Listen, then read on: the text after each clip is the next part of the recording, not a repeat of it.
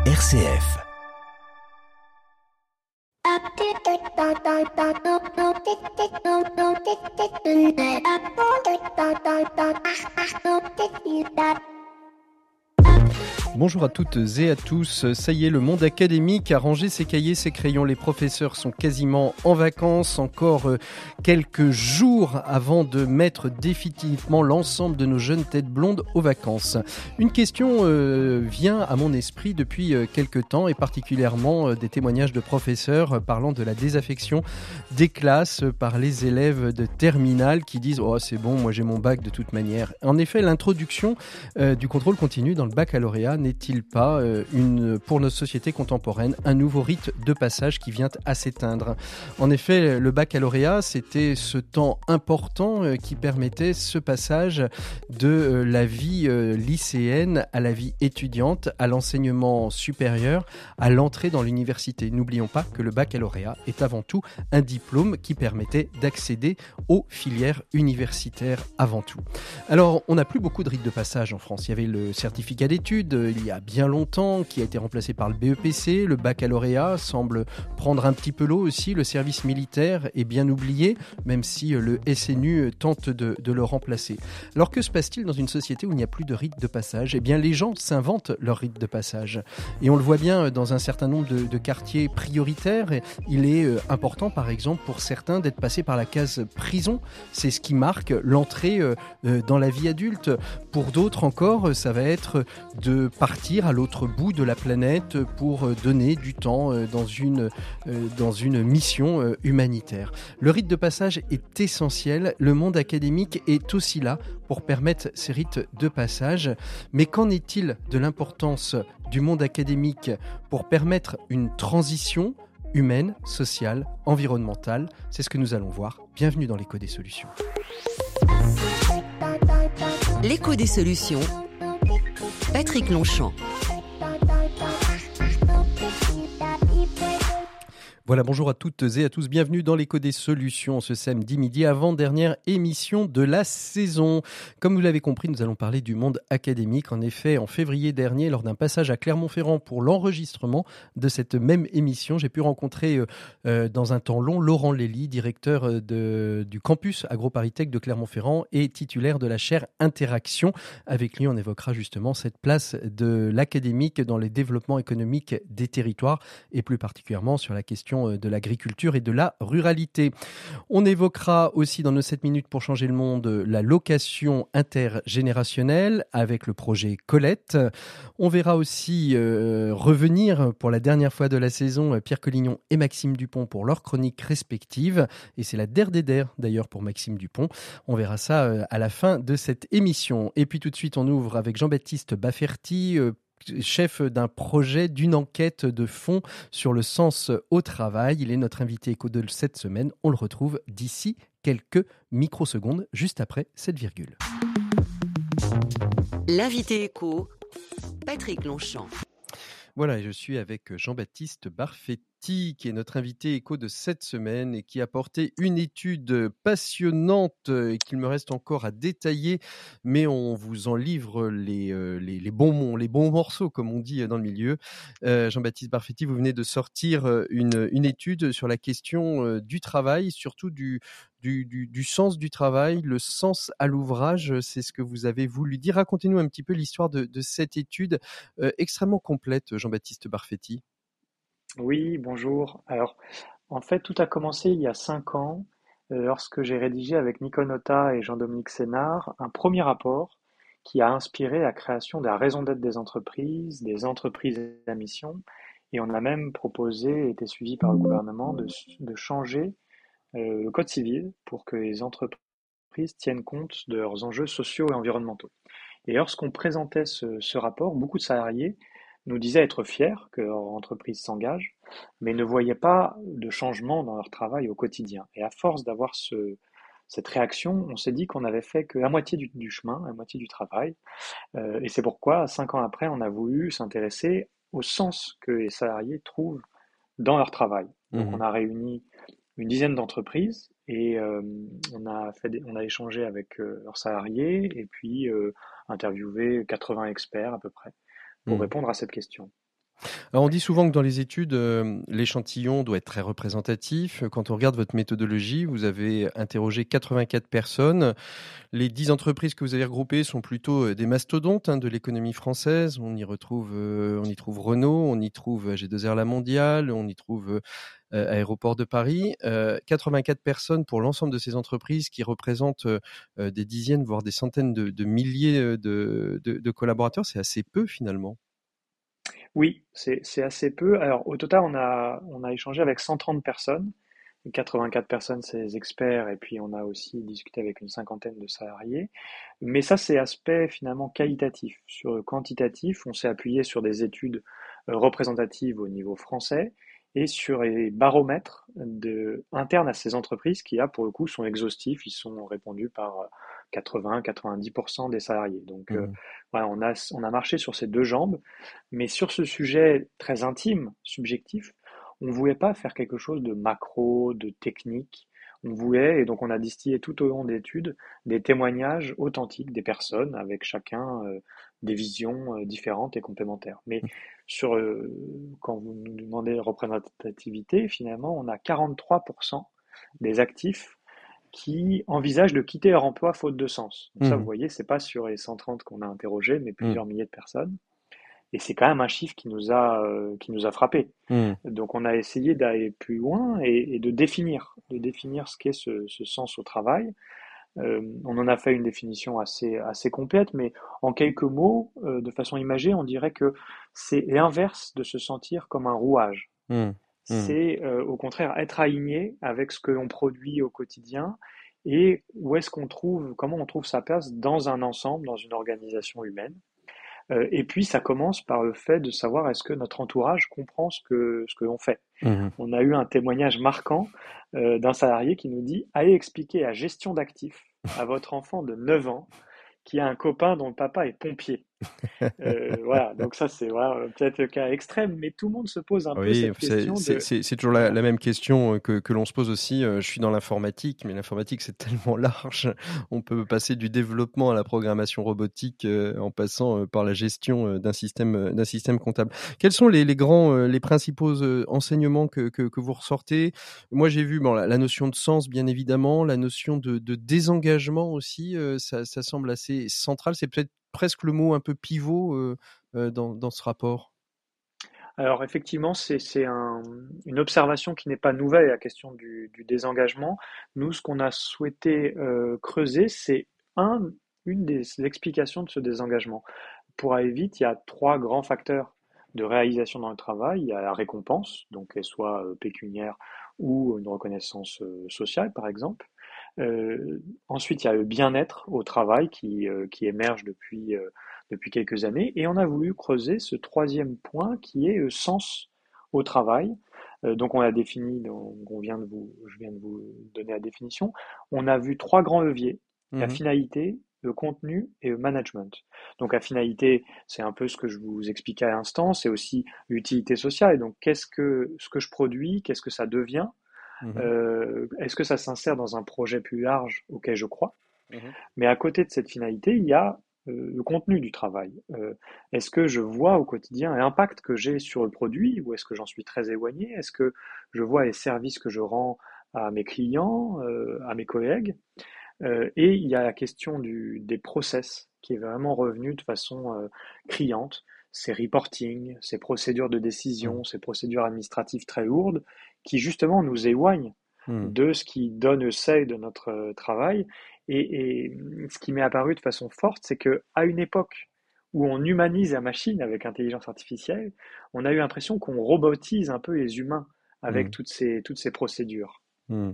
L'homme est au cœur finalement de la. Alors, est-ce qu'il y a des pistes de solutions? Est-ce qu'il y a des prises de conscience qui sont faites? Euh, L'objectif de ce rapport, il est, il est de quoi à terme? C'est de permettre aux entreprises de, de mieux comprendre qu'elles font pas forcément très très bien si elles veulent, euh, euh, comment dire, garder leurs collaborateurs, les fidéliser dans leurs entreprises et dans leurs postes? Exactement, il y, a, il y a cet aspect et il y a aussi l'aspect que les salariés se, se réalisent et euh, alors le troisième, le troisième facteur que j'ai pas cité, mmh. qui est plus évident, c'est management. Donc, voilà. Eh et à partir de ces trois facteurs, finalement, on a débouché sur des solutions, puisque Mmh on a réuni des entreprises. Le but n'était pas de rester dans la théorie, mais comme vous dites, que ça, ça, ça, bouge dans les entreprises. Et donc, le rapport se termine par une liste de 10 engagements qui forment un manifeste signé par ces entreprises qui représentent quand même un million de salariés. Et le but, c'est désormais de mettre en pratique dans les entreprises, dans les différents métiers, dans les différentes équipes, et d'accueillir également des nouvelles entreprises qui veulent euh, s'engager à côté de ces 10-là. Euh, donc, euh, dans les engagements, il y a par exemple renforcer les échanges entre les différents métiers, mmh ce qui permet de, de voir, une fois que moi j'ai effectué mes tâches, mes missions, qu'est-ce que devient le produit, comment est traité le client après mon intervention. Et on a beaucoup insisté sur les qualités managériales. On a eu beaucoup de retours sur le fait qu'il y a des gens qui parfois sont nommés managers sans être formés, euh, ou même sans avoir d'appétence pour ça. On va nommer les meilleurs techniciens mmh et en fait, ils n'ont pas de, forcément. Euh, comme, on, comme, on, comme, on, dit souvent d'ailleurs, euh, le, le, manager ou le management, euh, c'est pas une c'est pas une promotion, c'est une compétence et c'est pas une fonction. Voilà. Et parfois, Le, le, il peut y avoir d'excellents managers qui n'ont pas suivi les grandes écoles et de très mauvais managers qui les ont suivis et, et inversement aussi, bien évidemment.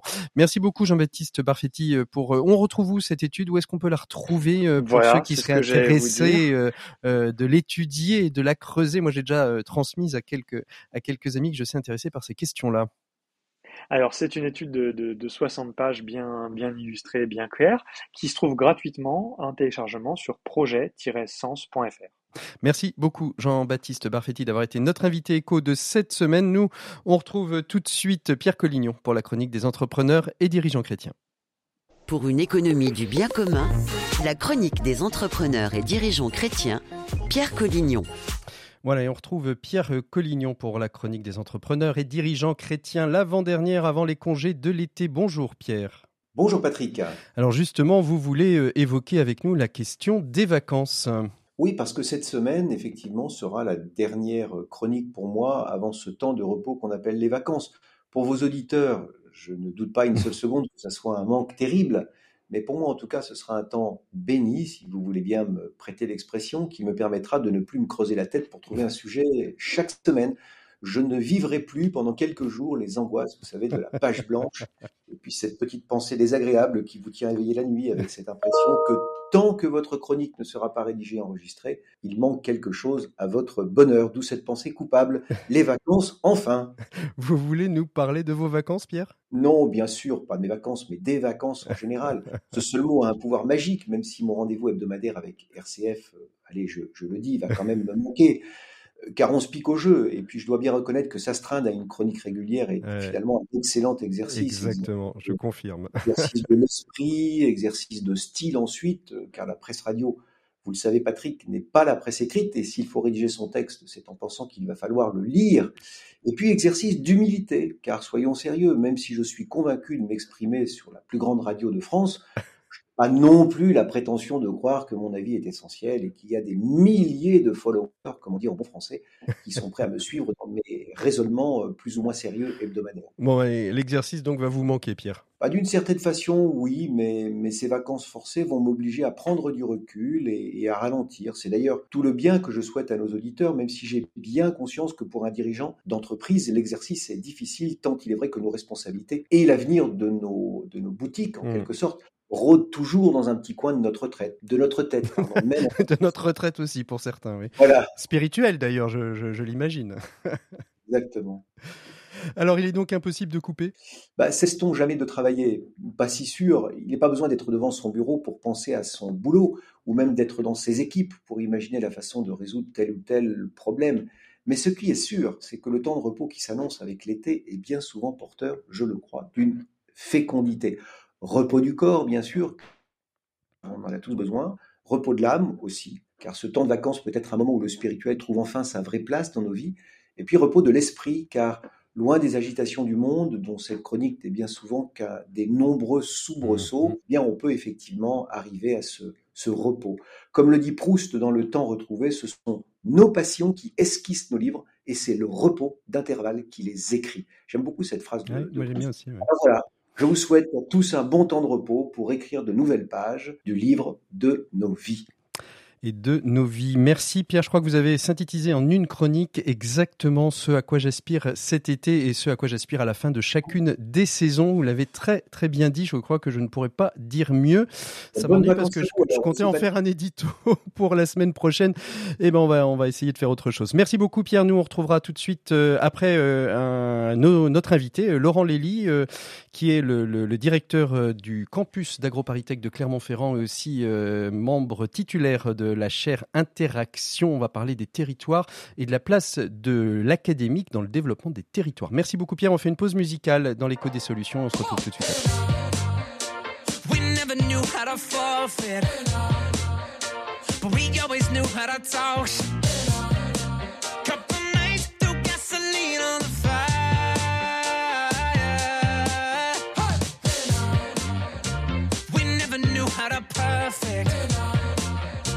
We always knew it would work. Cause if something red Or if something got said No, before the night ends. No, don't get stressed, it's gonna get figured out.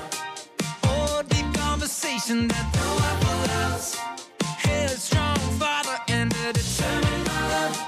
Oh, that's why some nights we try to kill each other. But you know it's always love. We never knew how to fake it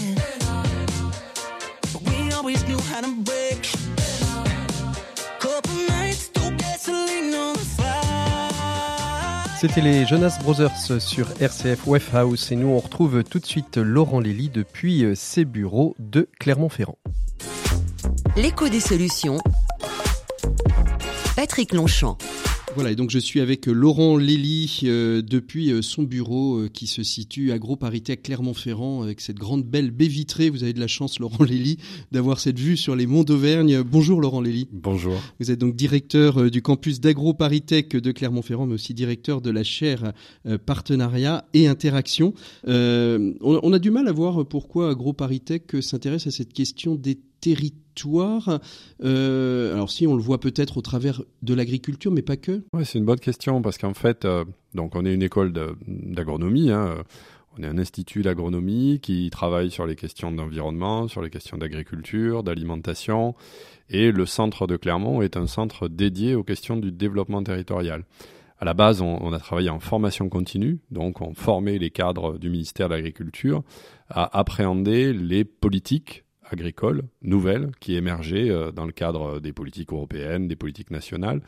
Et euh, l'interaction avec les territoires, c'était finalement bah, comment une politique agricole, elle a euh, une résonance, elle a une difficulté à s'insérer dans un écosystème territorial auprès d'acteurs qui n'ont pas forcément la visibilité de ce qu'est une stratégie agricole à, une échelle qui n'est pas qui est pas leur échelle leur échelle habituelle. Donc L'établissement euh, a la chance, je crois, d'avoir un campus qui s'intéresse à ces questions-là et qui surtout construit des méthodes de, euh, des méthodes d'accompagnement pour les acteurs agricoles, mais aussi pour les acteurs territoriaux, qu'ils soient publics ou privés, et pour les aider à la fois à euh, améliorer la qualité de leur politique, et puis améliorer les liens euh, qui peuvent s'opérer entre les différents acteurs. Alors quels sont justement les, enjeux pour AgroParisTech On va parler globalement euh, avant peut-être de rentrer sur la notion de, de, territoire, mais euh, quels sont les enjeux pour une école comme, comme AgroParisTech aujourd'hui?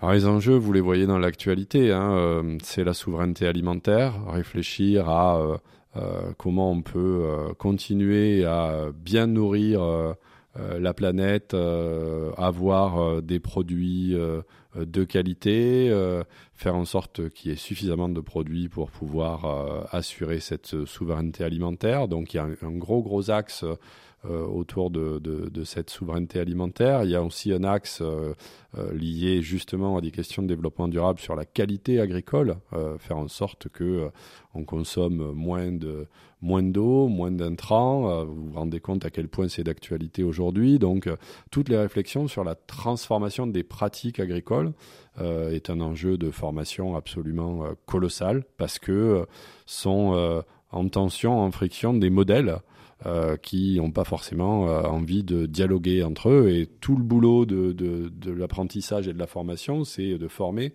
des esprits justement à regarder tous ces modèles. -là. Et c'est des futurs ingénieurs ou c'est des, des, futurs agriculteurs que vous formez? Les deux. Mhm. On forme à la fois des experts euh, qui euh, accompagnent euh, les politiques agricoles en France, en Europe, à l'international. On forme des, des, jeunes qui veulent s'installer dans les différents modèles du, du maraîchage jusqu'à l'entreprise agricole la, plus, la plus moderne. Donc on, on, a cette responsabilité de, de regarder tous les prismes agricoles et de former à travers ça. Mmh.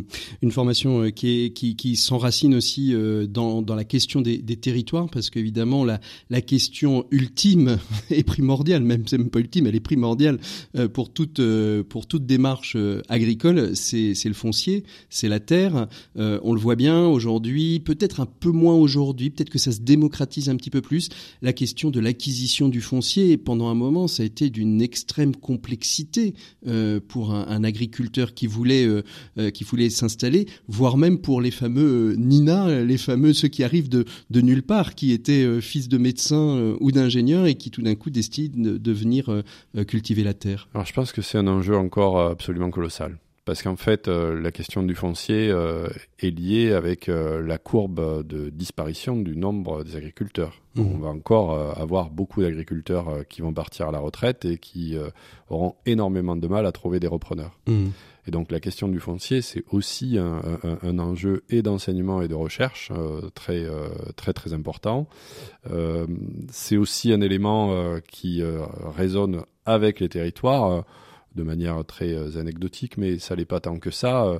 Aujourd'hui, le foncier agricole, quand il n'est pas repris par des Français, il est racheté par des Chinois. Mmh et pour des raisons qui sont euh, très très loin de. On sait la proportion aujourd'hui euh, de, de, foncier euh, agricole Non, on, on, on, ne peut pas le savoir. Non, c'est très très compliqué. On a des. À un moment donné, ils investissaient beaucoup dans les vignes. C'était le, le, le, principal foncier racheté par les Chinois, peut-être parce qu'ils aimaient notre vin. oui, oui, il y avait une, de la spéculation. mais... Il y avait une approche emblématique d'aller chercher de la spéculation chez sur les vignobles. Aujourd'hui, ils achètent les fonciers les les, les, les plus les plus délaissés on a les fonciers les moins chers d'Europe, notamment sur le massif central. Et euh, en fait, on, les voit, ils spéculent sur l'anticipation du paiement de la taxe carbone. Donc en fait, ils rachètent du foncier pas pour faire de l'agriculture, ils rachètent du foncier pour le stockage carbone. C'est ça, pour le stockage carbone et se dire bah, ce qu'on a là euh, va nous permettre de bah, finalement de faire une déduction fiscale, hein, tout simplement. Mais c'est euh, plutôt que de faire un rescrit fiscal papier, ce sera un, un rescrit fiscal en, en, surface de terre. C'est ça. Et ça, pour les territoires, c'est dommageable parce que effectivement, ça ça prive des gens qui auraient envie de s'installer, euh, de cette capacité d'acquisition du foncier et de dialoguer aussi avec les territoires pour pouvoir s'installer. Donc ça, c'est, euh, ça fait partie des, éléments de complexité euh, qui, qui, marquent les stratégies foncières. Pendant longtemps, Laurent Lély, on, le, la, question du foncier était aux mains d'un ou deux acteurs, pas plus. On a l'impression que ça se démocratise un petit peu plus. Il y a de nouveaux entrants. À quoi c'est dû euh, une fatigue des gros acteurs de gérer cette question du foncier, euh, où ils sont en train de se faire ubériser? Ah, c'est euh, pas une question facile parce que je pense que il y a autant de territoires qu'il n'y a de situations foncières. Mmh. Et, j'ai vraiment le sentiment qu'en fait bon déjà y a, on est dans des territoires ruraux où, euh, euh, en dehors de tout le mythe euh, du Covid qui nous a dit que les urbains allaient tous venir à la campagne, tout ça c'est pas véritablement passé. On a vu ça la semaine dernière. Voilà, hein, et, et, en fait, on, on, voit bien que une partie des gens qui aujourd'hui ont le désir d'habiter en campagne, ont le désir d'accéder à un foncier, et les communes n'étaient pas forcément préparées à répondre à ça parce que effectivement le foncier était euh, dans euh, des stratégies de gestion familiale, euh, de gestion communale, et, et, et, intégrer finalement des nouveaux acteurs avec des nouveaux projets, avoir une politique foncière qui ouvre et qui comprend le besoin de ces de ces nouvelles populations, c'est pas forcément quelque chose que l'élu sait bien faire. c'est accompagner. Et puis après il y a des résistances on ne lâche pas un foncier. Un foncier, c'est un patrimoine. Et surtout, surtout chez les agriculteurs, hein, ça reste le patrimoine familial. on ne le lâche pas comme ça. Ça reste. Euh, Et donc, c'est vrai que il y a à la fois, je pense, euh, une une forme de méconnaissance donc euh, des élus de comment on peut accompagner ces projets-là. Et puis, il y a une forme de, de, de peur de peur de de l'étranger qui arrive, qui n'arrive peut-être pas avec les mêmes codes que le territoire qui est peuplé d'agriculteurs depuis des, des, des, dizaines et dizaines d'années. Et, je pense qu'il y a, voilà, il y a tout un processus qui n'est pas qu'un processus juridique qu'un processus de, euh, financier, il y a aussi un processus de mieux comprendre euh, ce qui est en jeu. Comment on peut aider justement les collectivités et les territoires à, mieux comprendre? C'est le rôle peut-être d'AgroParisTech de pouvoir accompagner ces territoires dans cette forme de, de, mutation, parce qu'on l'a vu, il y a le foncier, il y a, les, il, y a, les urbains qui viennent à la campagne qui achètent du foncier. Bon, ils achètent une maison de campagne avec du terrain, mais il y a aussi euh, des, des, ces, ces, fameux repreneurs de terres agricoles qui arrivent et qui arrive parfois de nulle part et certainement pas euh, de, de, la région. Oui, alors c'est vrai. Alors il y a des structures hein, qui euh, euh, qui accompagnent aujourd'hui à la reprise du foncier. Il y a des structures comme Terre de Liens qui qui sont intéressantes parce que à la fois elles elles prennent le temps de comprendre si le projet que l'acteur a du point de vue agricole est un projet solide. S'il n'est pas suffisamment solide, quelle formation on peut lui donner pour qu'il acquiert très très vite euh, ce qu'il faut pour le, pour le réaliser, et puis qui, euh, qui aide à trouver le foncier qui correspond au projet. Donc il y a des structures d'interface qui font le lien, et les élus sont euh, d'ailleurs contents d'avoir ces, ces, intermédiaires. ces intermédiaires, parce que ça évite d'avoir des projets où finalement vous installez quelqu'un, trois ans après, il est il est au RSA, il ne vit pas de son activité, il s'en va. Et euh, donc je pense que c'est plutôt le rôle de ces structures-là d'être euh, facilitatrices. Nous, du point de vue de la recherche, ce qu'on regarde, c'est une approche un petit peu plus macro, c'est-à-dire euh, pourquoi on vient, sur quelle motivation on fonde le, ce désir d'installation. De, et puis, s'il y a par exemple des valeurs d'installation à l'agroécologie, de quelle agroécologie on parle et, et techniquement, elle, mm. elle, se réfère à quoi. Donc on est vraiment plutôt sur une, une, une compréhension du système, une compréhension de la, de, de la posture d'engagement dans un territoire. Mm. Alors on va parler de la, de la notion de, collectif dans, dans un territoire, euh, puisque là on, on s'intéresse euh, on s'intéresse aussi à la, à la, question de comment on peut construire collectivement un territoire. AgroParisTech accompagne au travers de, de, la chaire hein, Interaction cette réflexion sur le construire collectif, parce que on l'a bien vu, ça peut pas être euh, et d'ailleurs, vous venez, euh, vous venez de le dire, hein, ça peut pas être uniquement euh, le territoire tout seul. Le territoire, il a besoin parfois d'experts, d'intermédiaires. Il a besoin aussi de savoir quels sont les, besoins qui, qui, sont nécessaires sur ce territoire pour qu'il se développe socialement, économiquement, environ, bah, du point de vue de l'environnement. c'est ça l'idée de la chaire interaction? La chaire, elle poursuit plusieurs objectifs en fait. Euh, donc la chaire euh, interaction, ça veut dire innover dans les territoires et accompagner les transitions. Alors innover dans les territoires, euh, ben, c'est regarder finalement qu'est-ce qui se passe dans un territoire. Alors pas forcément que les territoires ruraux, on s'intéresse à, à, tous les types de territoires. Qu'est-ce qui se passe Ça veut dire quelles sont, comment on peut qualifier les dynamiques. Alors les dynamiques, elles peuvent se qualifier par, par la data, par les chiffres, par les données. Et puis elles peuvent se qualifier aussi par une manière d'aller rencontrer les gens et de voir qu'est-ce qu'ils perçoivent des dynamiques de leur propre territoire. Et on a fait beaucoup, beaucoup d'enquêtes euh, avant la chaire où en fait on s'est rendu compte qu'il est très, très difficile pour un acteur de qualifier le changement dans son territoire. Vous l'avez, le territoire, vous l'avez devant les yeux tous les jours et vous voyez quand ça a changé. Mmh. Vous voyez pas ce qui est en train de changer. Donc la bascule, elle est, euh, elle est trop tard, quoi, par rapport au changement. Donc on a, euh, on a vraiment cet objectif de travailler sur une qualification des dynamiques parce que les acteurs disent eux-mêmes et comment on peut les accompagner sur la prise de conscience de, de ce qui change. Après, on a un dispositif euh, donc où on regarde quel est le chemin à faire en termes de compétences à acquérir pour se transformer.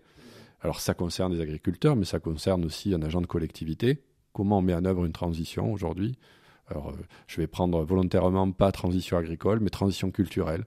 Comment on travaille la transition culturelle dans un territoire? C'est pas évident. Il euh, y, y, a, plein de il y a plein de, de, recettes entre guillemets qui sont servies dans pas mal de manuels, mais la transformation elle est anthropologique, elle n'est pas technique elle est d'abord de se transformer soi. Et, euh, et, donc on regarde ça avec la, avec la chair. Et puis après, on a bien sûr des partenaires avec lesquels on essaie de, développer les programmes. Donc avec le, rameau en particulier, avec, avec, d'autres acteurs, la Fondation RTE, je crois, est avec vous. Oui, la Fondation RTE avec la Fondation Avril, on est, on finit là un programme cette année de trois ans qui s'appelle Territoire Agriculture Positive. On a regardé sur neuf, neuf territoires du Massif central comment on pouvait accompagner des projets agricoles qui rencontrent les territoires et, euh, comment le, dialogue pouvait se nouer entre collectivités territoriales et agriculteurs pour faire que le projet agricole s'intègre mieux au projet territoire. Et donc c'est euh, un des programmes euh, de la chaire. Et puis avec le rameau, on, a en fait cette, euh, cette, cette intuition, euh, je pense au départ. Au départ, c'est une intuition. Euh, on recherche, il y a beaucoup d'intuition au départ. Oui, oui, hein, on, souvent parle, souvent de l'intuition, mais que, que, la mise en coopération passe par la, mise en lien, la mise en, en, en, écoute et en, en regard de l'autre de manière beaucoup plus profonde que ce qu'on le fait sur la question des territoires, notamment. je prends l'exemple en lien avec les entreprises.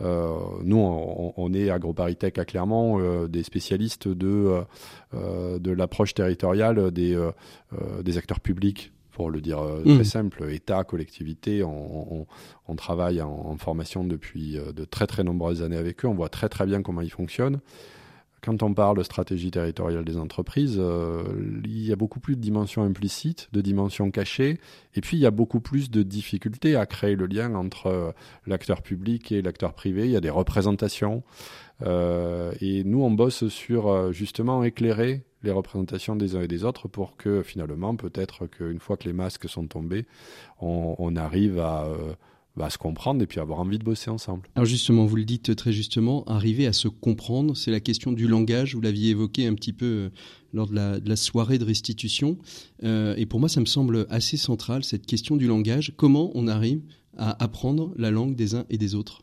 Alors il y a plusieurs manières. Euh, déjà, il faut avoir envie, c'est-à-dire qu'il faut créer un climat euh, de, de, bienveillance où on va considérer que si on se comprend pas, on n'est pas là pour se juger, mais on est plutôt là quand même pour, euh, pour essayer de, de comprendre ce qu'a envie de dire l'autre ou ce que dit l'autre. Alors nous, on le fait souvent sur le terrain. C'est-à-dire qu'on va voir, euh, on met des acteurs différents, on les met en situation, souvent en situation de, de jeu, de scénarisation. On leur montre des objets dans le territoire et on les fait parler sur ces objets. Et nécessairement, qu'est-ce qu'on voit? On voit qu'ils ne parlent pas de la même chose ils voient, ils croient voir la même chose, mais ils ne parlent pas de la même chose. Et donc on travaille après de manière un peu réflexive sur mais qu'est-ce que vous avez dit, qu'est-ce que ça veut dire, à quoi ça, à quoi ça se réfère, et, euh, et, de ça naît euh, une, une, une, acculturation, et puis une, forme d'apaisement, parce qu'en fait, euh, on se rend compte qu'on est souvent... Les, organisations professionnelles se transforment en permanence. Et donc, euh, euh, ben, on est souvent dans un régime où on se dit, bah, je suis peut-être pas au niveau, je vais peut-être dire une bêtise. Et, je pense que pour beaucoup, cette construction de référentiel commun, elle passe par le fait de dire, bah, voilà d'où je parle, voilà qui je suis, voilà comment j'en parle, et entendre ce que dit l'autre ça, ça apaise beaucoup, je pense. Voilà. Vous voulez dire qu'à partir du moment où on a un langage commun, d'ailleurs ça me fait penser un peu à la réflexion d'Emmanuel Lévinas hein, sur le, rapport à l'autre et la notion de mêmeté, euh, c'est-à-dire qu'à partir du moment où je parle le même langage de l'autre, je reconnais sa différence et donc j'entre dans une relation de confiance Oui, il y a un peu ça. Il y a... Et puis il y a peut-être euh, cette idée que euh, vous, êtes, vous êtes, une fois cette étape passée de de comprendre un peu qui est l'autre. Euh, peut-être qu'on va pas, on va quand même pas parler tout à fait le même langage, mais on acceptera le langage de l'autre. Et, euh, et, en tous les cas, on saura de quelle, de quelle position il parle. Et ça rend les choses beaucoup plus, euh, beaucoup plus faciles. Beaucoup plus faciles si l'objectif, c'est d'aller vers l'action. Moi, j'insiste beaucoup là-dessus, en fait. On n'est pas sur juste un éclairage sémantique. Euh, on est sur, euh, voilà, euh, quand vous êtes sur une parcelle agricole et qu'il y a une difficulté liée à la qualité d'un sol et qu'il faut trouver une solution, ben vous avez l'acteur agricole qui a sa solution, vous avez l'expert qui a sa vision, et puis vous avez peut-être l'institutionnel qui arrive en disant, ben oui, mais vous avez oublié ce critère-là, et, il faut faire ce, ce, boulot de médiation en fait. Et, euh, et, nous, euh, on pense que c'est un préalable euh, aux approches territoriales que d'appréhender de, ça. C'est ce que j'allais dire, l'approche territoriale, le penser collectif, le développement durable et soutenable d'un territoire sur toutes ses dimensions, on va dire RSE, hein, sur, puisque on, en parle peut-être pas assez souvent d'ailleurs de, la démarche RSE des territoires. On parle beaucoup de la démarche RSE, responsabilité sociale et économique, et j'aime bien le RS2E et environnemental des, entreprises. Finalement, on parle assez peu de la responsabilité euh, de la RSE des territoires Oui, parce qu'elle est, euh, parce qu'elle est en silo encore probablement aujourd'hui. Je ne suis pas sûr qu'il y ait de RSE des territoires. Je pense qu'il y a une RSE euh, dans les politiques territoriales thématiques. On le voit d'ailleurs avec certaines métropoles qui ont lancé des plateformes RSE. Je pense euh, à ma bonne ville de Nantes, excusez-moi, je suis un peu chauvin, mais euh, où ils ont lancé cette plateforme RSE des entreprises, des collectivités qui dialoguent autour, euh, autour, autour de cette question-là. Le préalable donc à construire le collectif, pour vous, passe d'abord par on apprend le langage, on crée une dimension de confiance, et après on peut agir ou il y a d'autres étapes? Alors il y a des étapes qui sont des... En fait, c'est un itinéraire d'accompagnement, c'est un processus au, sens de, des processus dialogiques d'Edgar Morin totalement. On a une, euh, une fois que vous avez établi le processus de confiance, euh, bah, il, faut, il faut construire les objectifs communs. Il faut trouver le commun en fait. Et, euh, et la grande difficulté de nos sociétés aujourd'hui, c'est que de par l'individualisation de cette vision du territoire, on est sur un territoire mis en marché, consommé, retrouver du commun, c'est accepter aussi de renoncer à une partie de ce que l'individualisme nous, euh, nous offre. Et donc, euh, c'est un, un accompagnement au renoncement. À la résilience À la résilience. Et puis, euh, c'est accepter l'idée que dans le commun qu'on va construire, on va trouver d'autres satisfactions et elles seront peut-être plus collectives. Donc, c'est une, c'est presque une maïotique très, très compliquée parce que on ne sait pas si ça va marcher. On ne peut pas décréter que ça va marcher. Alors j'allais vous poser la question. Aujourd'hui, euh, vous avez commencé ces démarches-là. Est-ce que vous avez des embryons de territoire, des exemples? On en a parlé un peu en théorie. On voit comment ça fonctionne parce que on a vu euh, telle chose fonctionner à tel endroit, mais qui n'est qui fonctionne pas forcément à une autre. Est-ce qu'aujourd'hui vous voyez euh, des, territoires qui, qui commencent une démarche et une démarche qui, selon vous, prend les, les, les, bons chemins pour arriver euh, à terme Il y en a beaucoup. Euh, J'en ai deux à l'esprit qu'on accompagne avec la chair de manière différente, mais mhm.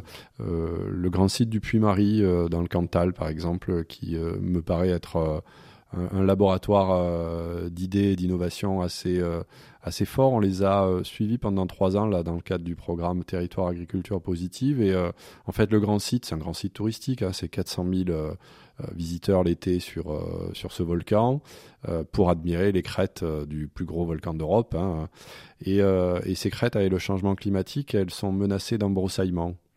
Et, euh, et, le grand site euh, qui n'est pas qui n'a pas la compétence agricole euh, dit euh, on va aller voir les éleveurs ovins du territoire et puis on va leur proposer un partenariat. Mettez vos mettez vos mettez vos moutons sur nos crêtes et puis nous on vous aidera à valoriser le produit de l'agneau un, un, produit labellisé agneau des volcans.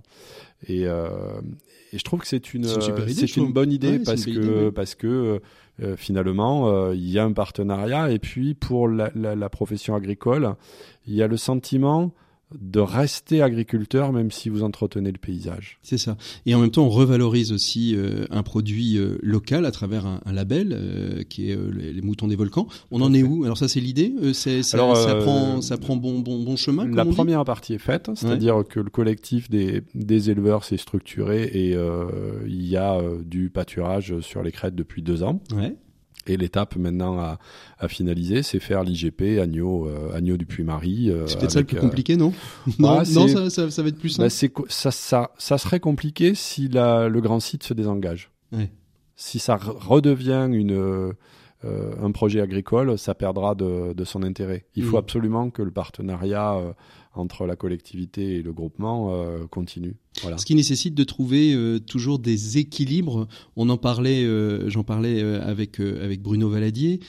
justement, le PTER, c'est le plan d'équilibre territorial, et, et, il faut toujours avoir ces équilibres entre l'urbain, le rural, le pouvoir public, pouvoir privé, pouvoir agronomique et, et agriculture. Oui, toujours alors, trouver cette notion d'équilibre.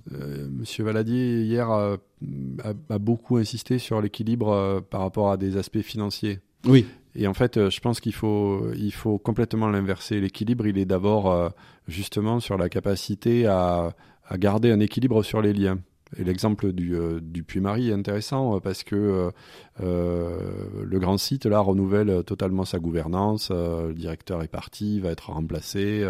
la qualité du lien qui existait entre l'ancien directeur et le groupement était formidable. Mhm. Il ne faut pas perdre ça. Ça. L'équilibre, il est d'abord là. L'équilibre, il est dans le projet humain.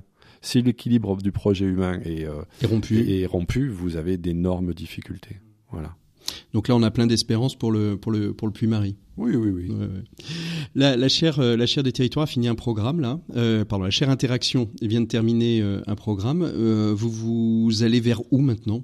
Alors bon, on, finit un programme avec la Fondation Avril et, la Fondation RTE. On est en discussion pour voir comment on peut capitaliser, prolonger les réflexions.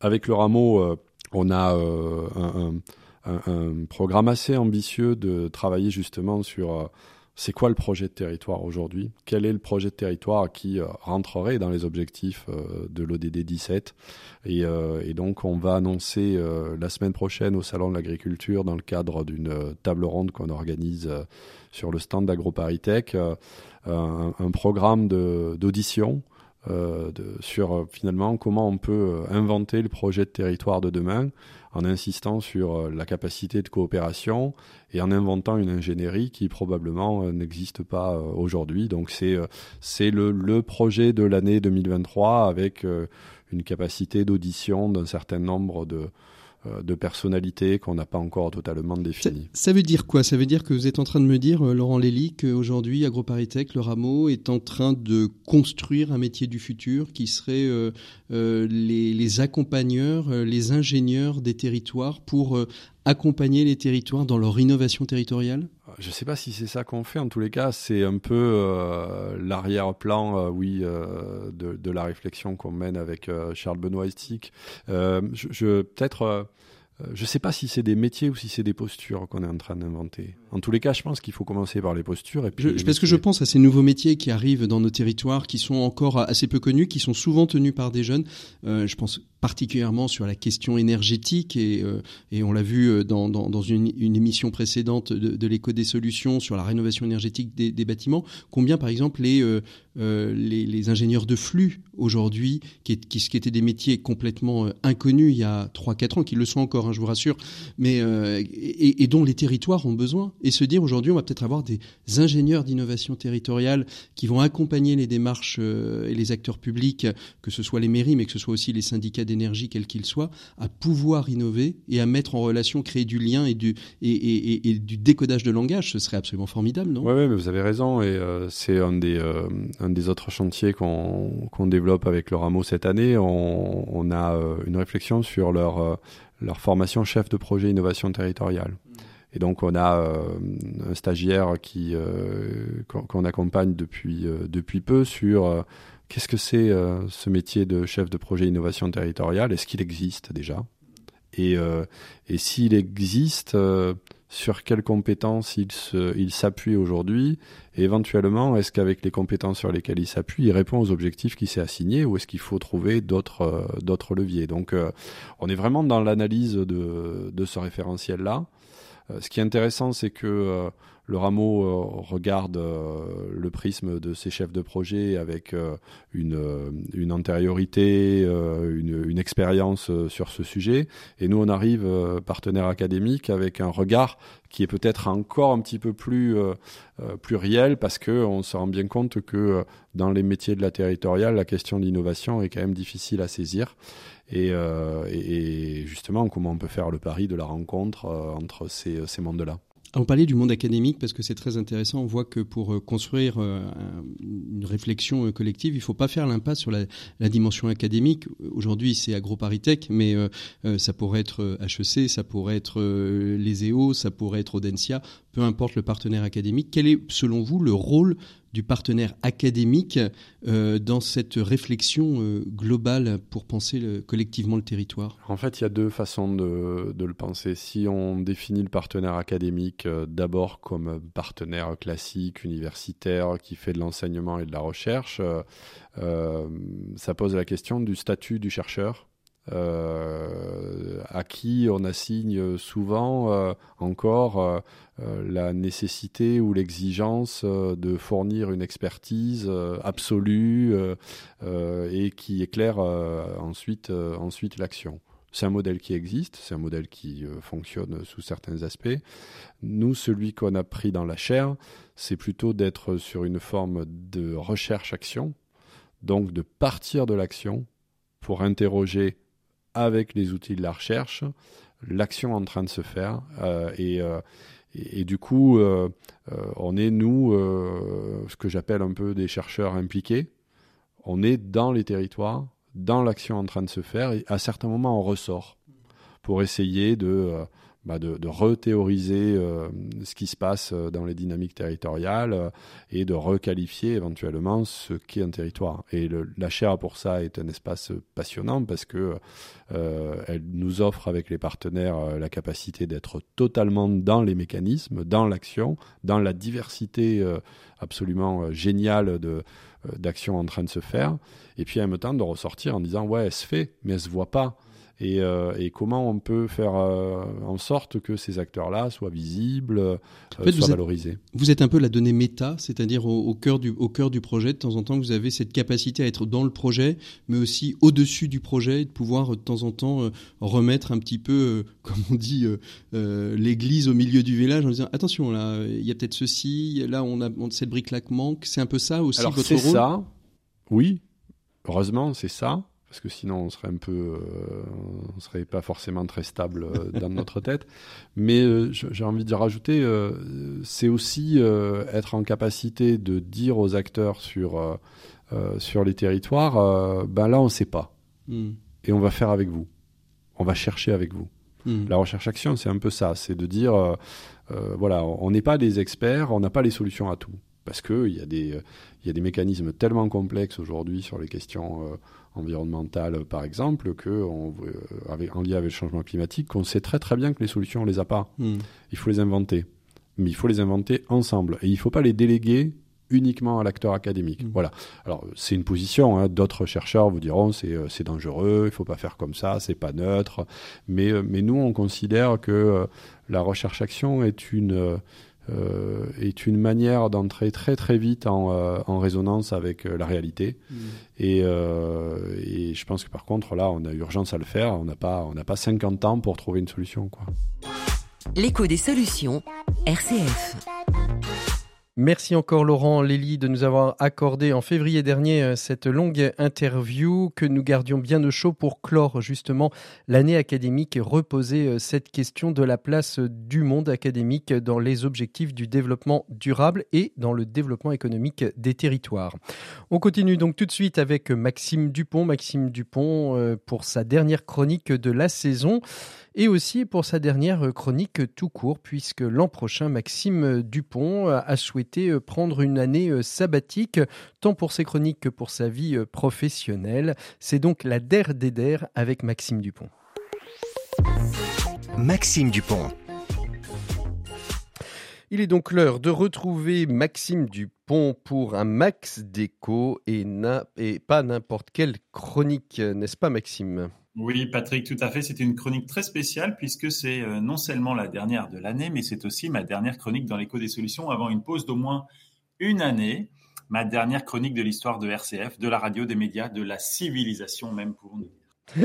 Alors, euh, puisque c'est la fin de cinq années de chronique euh, dans mon émission, hein, Maxime.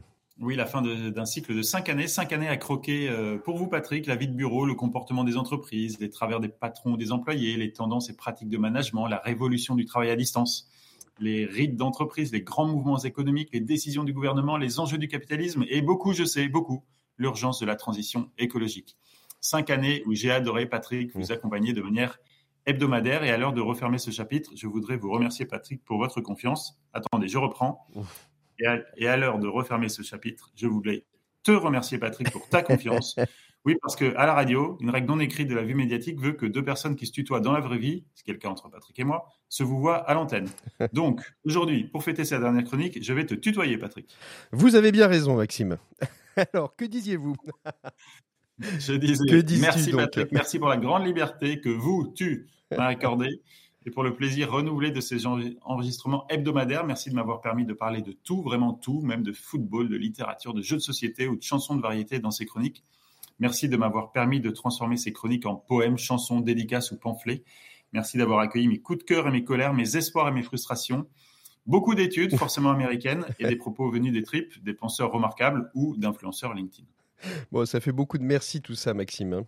Et ça n'est pas fini. Merci à toutes celles et tous ceux qui m'ont offert sur un plateau des sujets pour le meilleur. Je pense à ma famille, mes amis, mes collègues et très souvent ma fille, ou ce magnifique site datagora.fr ou pour le pire, et là je pense à nouveau aux influenceurs LinkedIn. Après cinq ans et à raison d'une chronique par semaine toutes les semaines ou presque de septembre à juin, on a dépassé la barre des 150 chroniques. Et j'en garderai de très très bons souvenirs, même quand la technique ne suit pas, même quand l'écriture de la chronique se termine une minute avant l'antenne, et même et surtout quand le, le fou rire s'invitait au micro.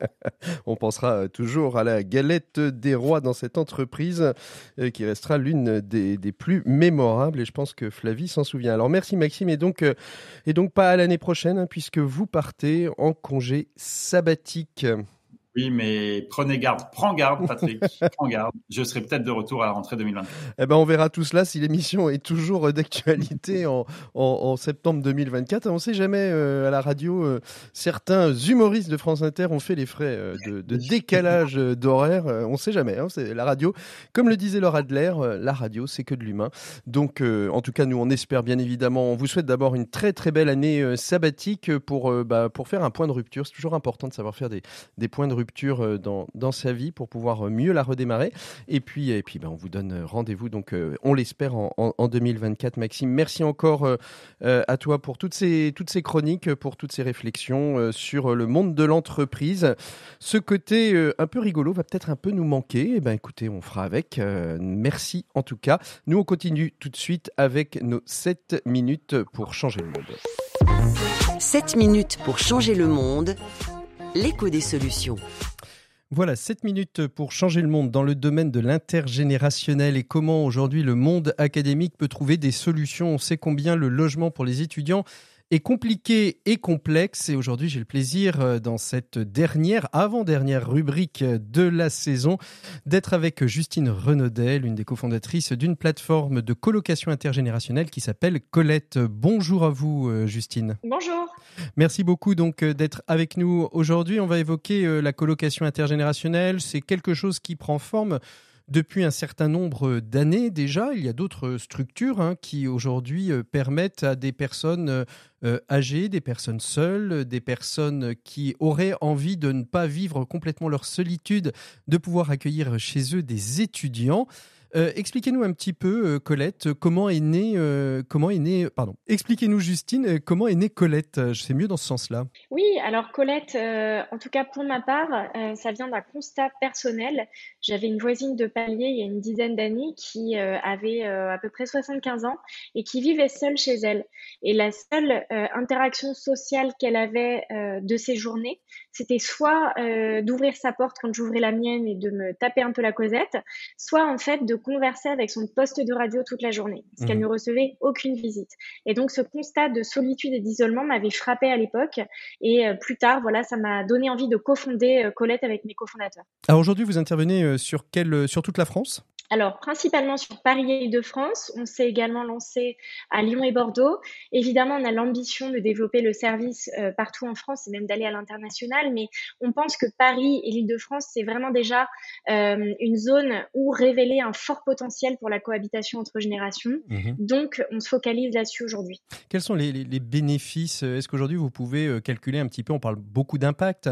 Quel est l'impact aujourd'hui, à la fois pour les étudiants, mais aussi pour pour euh, les personnes qui sont seules?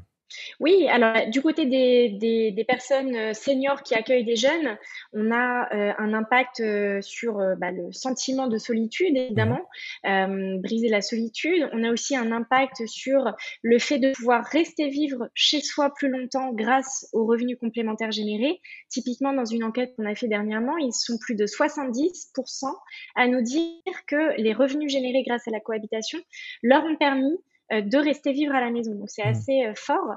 Et puis bien sûr, euh, du côté des jeunes, on, on, propose des logements plus abordables. Donc ça permet de faire en moyenne 35% d'économie par rapport à de la location d'un studio indépendant. Et bien sûr, c'est aussi un cadre qui est propice aux études. C'est vrai que les impacts sont nombreux. on pourrait en parler assez longtemps. Alors justement, on va on va voir la, la problématique qui est souvent révélée hein, par la colocation intergénérationnelle. C'est pas la demande euh, d'hébergement, c'est plutôt le nombre de personnes qui euh, voudraient bien euh, héberger.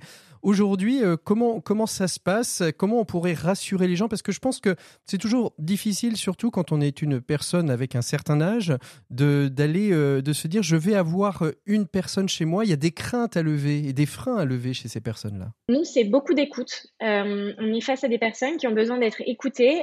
donc, on passe beaucoup de temps humain, l'équipe, pour rencontrer les hôtes, comprendre leurs attentes, leurs freins, leurs motivations.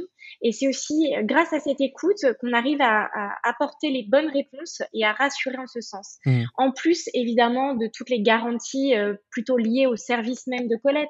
Mais je veux dire, il y a beaucoup d'humains euh, dans le process. Et comment on fait pour que ça matche bien, justement? Parce que, euh, bah, il faut, on ne sait jamais, le, caractère d'une personne n'est pas forcément fusionnable dans le caractère d'une autre personne. Absolument. Euh, donc là, ben, si vous voulez, vous avez des critères objectifs euh, sur la plateforme en ligne qu'on a développée qui vont permettre déjà de filtrer, de faire un premier filtre euh, entre les profils, donc la localisation, le budget maximum du jeune, les dates, etc. Une fois passés ces, ces filtres très objectifs, les profils des jeunes et aussi des autres seniors sont très très très renseigné, très fourni. Mmh. Euh, du côté des jeunes, on a une vidéo de présentation. Donc euh, tous les éléments sont là pour finalement euh, se dire si oui ou non, dans un premier temps, on a envie de rencontrer cette personne, mmh. de répondre à la demande de contact. Et ensuite, nous, ce qu'on préconise, c'est un appel téléphonique entre eux, bien sûr. Pourquoi pas une visite du domicile pour faire connaissance. Et puis après, ben, c'est un petit peu, euh, comment dire, on se lance dans l'aventure. Mhm. Le risque zéro n'existe pas. Parfois, euh, au bout d'une semaine, deux semaines, euh, certains caractères se disent bon, finalement, on s'entend pas plus que ça. Mhm. Rien de grave. on s'occupe de d'aider nos membres à retrouver chaussures à leurs pieds. Quoi. Alors, comment ça se passe financièrement? Ça coûte combien pour un étudiant qui, qui, qui bénéficierait de, de cette colocation intergénérationnelle, de cette cohabitation intergénérationnelle? Oui, alors sur Paris, on est euh, en moyenne à 550 euros par mois. Mmh euh, toutes charges comprises. Donc, ça correspond à 35% euh, d'économie par rapport à la location d'un studio indépendant. Donc, c'est quand même une alternative de logement qui est plus abordable euh, et qui reste aussi dans les, au prix du marché des colocations entre mêmes générations. Mmh euh, donc, voilà un petit peu, sachant que tous les logements sont évidemment éligibles aux APL, ce qui réduit encore un petit peu le, le coût du logement. Merci beaucoup, Justine. Je rappelle aux auditeurs hein, qui peuvent aller sur votre plateforme qui s'appelle colette.club, c'est l'adresse internet. Vous pourrez trouver euh, euh, tous les éléments nécessaires pour en savoir plus, qui sait peut-être vous inscrire, peut-être à la rentrée prochaine accueillir des étudiants chez vous. Merci beaucoup Colette d'avoir été euh, Colette. Merci beaucoup Justine d'avoir été notre invitée de ces 7 minutes pour changer. On doit vous la faire souvent, non? Oui, exactement, j'allais on me l'a fait souvent. Merci beaucoup Justine de Colette d'avoir été notre invitée de ces 7 minutes pour changer le monde. Il est temps nous de se quitter. On se retrouve la semaine prochaine pour la dernière émission de la saison. On évoquera la question du tourisme durable, comment aujourd'hui on peut voyager durablement, mais aussi comment les pays émergents peuvent-ils euh, se mettre euh, en, marche pour proposer des offres touristiques plus durables. C'est ce qu'on verra dans le dossier de l'éco des solutions de la semaine prochaine. Donc restez bien à l'écoute des programmes de RCF. Vous souhaitez réécouter cette émission, la partager autour de vous, vous pouvez aller sur rcf.fr et le faire. Vous pouvez aussi aller sur les plateformes de podcast dédiées. N'hésitez pas à partager cette émission, c'est un levier pour changer les choses, pour le monde, pour trouver des solutions là où il y a des problèmes. Bonne écoute, à très bientôt, au revoir.